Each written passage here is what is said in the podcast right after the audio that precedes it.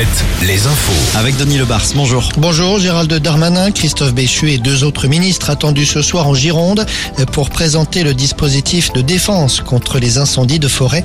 La Gironde qui n'a pas été choisie au hasard après les feux de l'été dernier. Les élus locaux concernés par les feux de forêt et pas seulement ceux de Gironde attendent beaucoup de ce dispositif. Ils espèrent notamment un accroissement des moyens matériels de lutte contre les feux. À Niort, voilà maintenant 48 heures que le petit Marciano a disparu. Un enfant de 7 ans qui a échappé à la vigilance de l'adulte chez laquelle il se trouvait, une personne proche de ses parents. Le garçon est présenté comme souffrant de troubles autistiques. Les recherches se poursuivent notamment dans la Sèvre niortaise qui se trouve à proximité de l'endroit où l'enfant a disparu. Les difficultés de l'hôpital en milieu rural en Creuse, l'hôpital de jour de Boussac est contraint de fermer ses portes faute de médecins.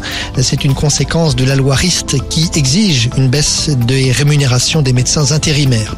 Elisabeth Borne annule un déplacement à l'étranger. La première ministre devait se rendre la semaine prochaine au Canada.